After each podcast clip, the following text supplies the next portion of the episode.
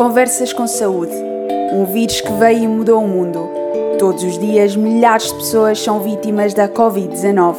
No arranque desta edição, o enfermeiro especialista em saúde infantil e pediátrica, Mário Macedo, fala com o jornalista Miguel Múrias Mauriti sobre falhas na comunicação, contradições e o dilema da utilização das máscaras. Será que Portugal está preparado para uma segunda vaga?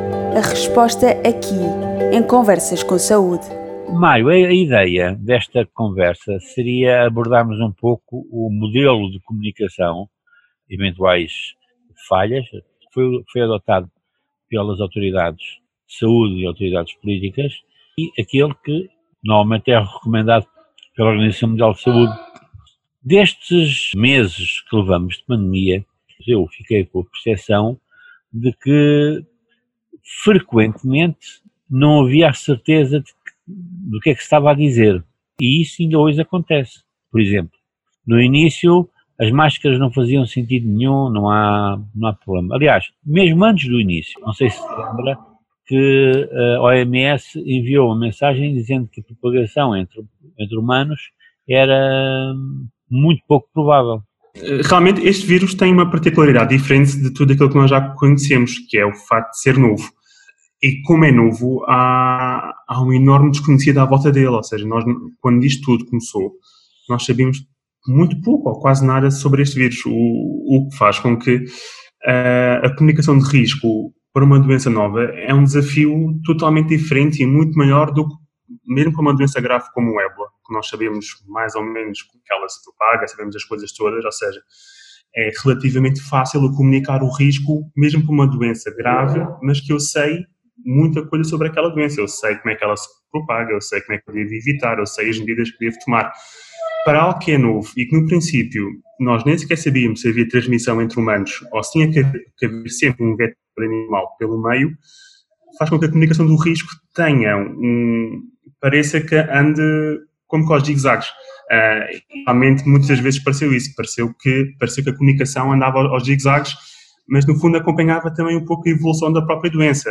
A verdade é que, em termos de, do que seria de esperar da saúde pública, a, a informação que é dada deve sustentar-se em evidência, de que ou há evidência ou não há evidência. Há evidência, sim senhor, isto passa-se entre, entre humanos. Não há evidência, não sabemos. Sim, e foi, essa, e, foi, e, foi, e foi com base nisso que nós tivemos aquelas declarações em janeiro por parte de responsáveis políticos a dizer que isto nunca chegaria cá. Aí é tal discrepância entre, entre a parte técnica e a parte política, as, as duas gestões. Pronto, pelo menos numa fase inicial, a parte política tentou ser um, demasiado otimista, talvez com o objetivo de serenar os ânimos, talvez, é a única justificação que eu encontro. A comunicação de risco, para ser mais, para seguirmos mais, a, no fundo, as indicações que a própria OMS fornece, devemos ser o mais honestos possíveis e o mais verdadeiros possíveis. E o não saber implica dizer que realmente não temos conhecimentos suficientes para dizer. Uh, depois há sempre a questão, devemos trocar por excesso ou por defeito, mesmo correndo o risco de, sendo uma doença nova, andarmos depois um pouco aos zigzags. Na percepção pública, ou isto é muito bem explicado, ou depois na percepção pública pode surgir depois a ideia que, bem, estes não percebem nada disto. Quando falou da, da intervenção política, no sentido de, digamos, apaziguar ânimos, a verdade é que essa comunicação política foi feita por dirigentes da saúde, essencialmente. Mesmo a Diretora-Geral da Saúde assumiu uma posição mais política do que científica. A saúde pública também é aquela, aquela especialidade médica e científica que talvez das especialidades médicas seja a mais política delas todas, eh, porque é aquela que especializa-se um pouco em tudo e, eh, e ao ter a noção, ao ter também um pouco de, sociologia dentro dela e, de, e da forma como as pessoas se, se, comportam, acaba por ter sempre uma abordagem um pouco diferente das outras especialidades. É a junção um pouco de, das duas coisas, talvez por aí. A DGS é um, um eminentemente técnico, sem dúvida, mas não deixa de ter, o, de, de ter a sua participação política também. Pronto, não no sentido partidário, não é isso, mas no sentido político em si, no conceito em si de política, de uma forma mais abrangente. Qual é, quanto si, o, o papel que a política deveria desempenhar neste tipo de crises? A política deve ouvir a ciência. É o ponto essencial, base. Pronto, deve ouvir a ciência e, como sempre a política faz, tomar a menos má das decisões. Um exemplo clássico entre o, o fechar o país ou não fechar o país. Não há uma decisão boa. Isto são, são as duas decisões que são más. Oh, Mário, por exemplo, vou dar um ah. caso que gostava que, que analisasse. Foi declarado, digamos, como havendo, existindo evidência de que o vírus se propaga pelo ar. Uhum. E alguns países, penso que Espanha foi um deles, já determinou que a partir do dia 28 de julho ou a partir do dia não sei quantos de agosto, as pessoas passariam todas a ser obrigadas a andar de máscara na, na rua e, no, em, em todo lugar. Ora, se existe evidência de que se ele transmite pelo ar, como é que se marca esta medida para o fim do mês ou para o outro mês a seguir? Não faz, não faz muito sentido, não. Assim, eu dos últimos, em, relação a esse assunto, esse, esse, é, esse, é, esse é talvez dos assuntos que mais polémica tem, tem suscitado dentro da saúde pública uh, e há vários artigos interessantes, uns que apontam para um lado, outros que apontam para o outro lado, para outro lado e há outros artigos, a meu ver, os mais sensatos, que dão assim um meio termo, uh, que a meu ver até, até é, o, é o que faz mais, mais sentido, que é, e que no fundo, se o vírus fosse realmente de transmissão pelo ar, como, como o caso do sarampo, teríamos taxas de infecções, a chamada taxa de ataque seria muito, muito superior e, para sermos rigorosos, a máscara cirúrgica teria pouco impacto nisto. Teria, precisávamos, precisávamos da chamada máscara P2, que tem uns filtros mais, uh, mais finos. Por isso, eu, eu, eu neste caso, uh, concordo com o, que a via alternativa, a via do meio, que diz que o vírus propaga-se por gotículas, mas em espaços fechados, em alguns tipos de contexto, uh, pode-se propagar pelo ar, que é os espaços fechados ou na via pública, mas em ambientes densamente povoados, como um festival de verão, por exemplo. Nesse tipo de eventos, apesar de ser ao ar livre, faz, faria sentido uh, ser obrigatório usar uma máscara.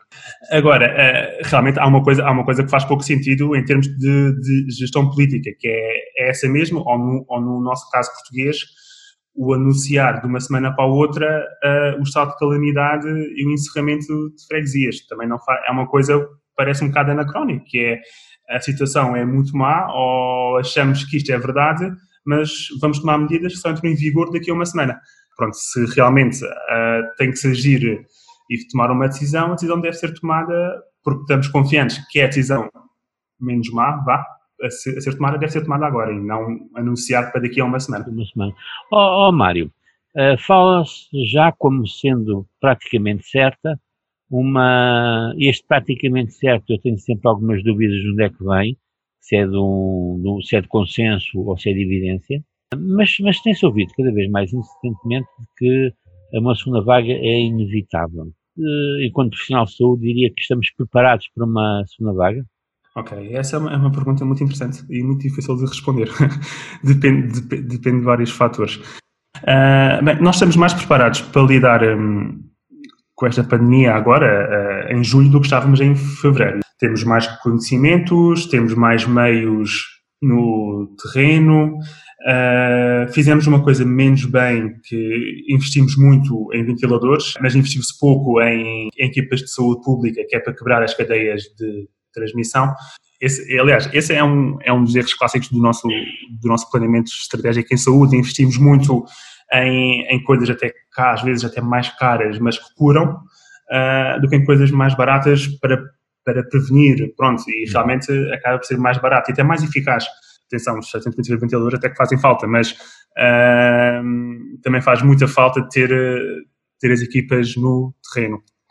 De resto, voltando à questão, nós realmente nós estamos mais preparados hoje do que estávamos em fevereiro.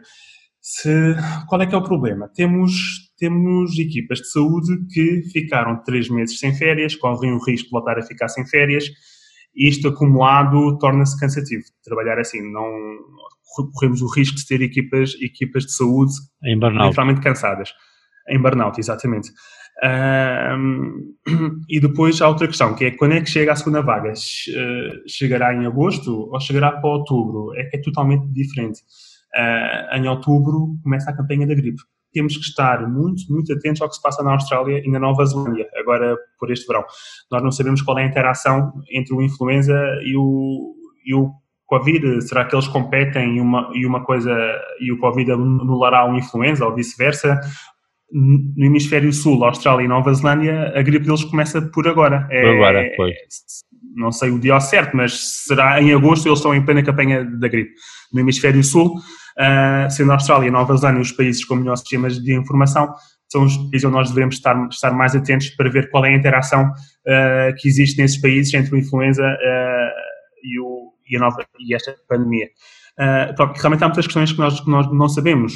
Mário, queria-lhe uma nota final.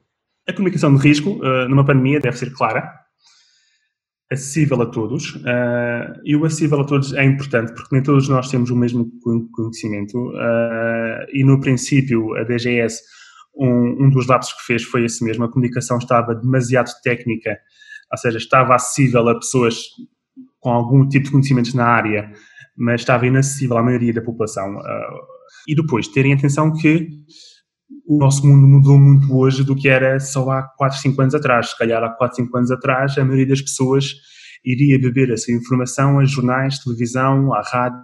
Hoje em dia vai muito à internet e a redes so sociais.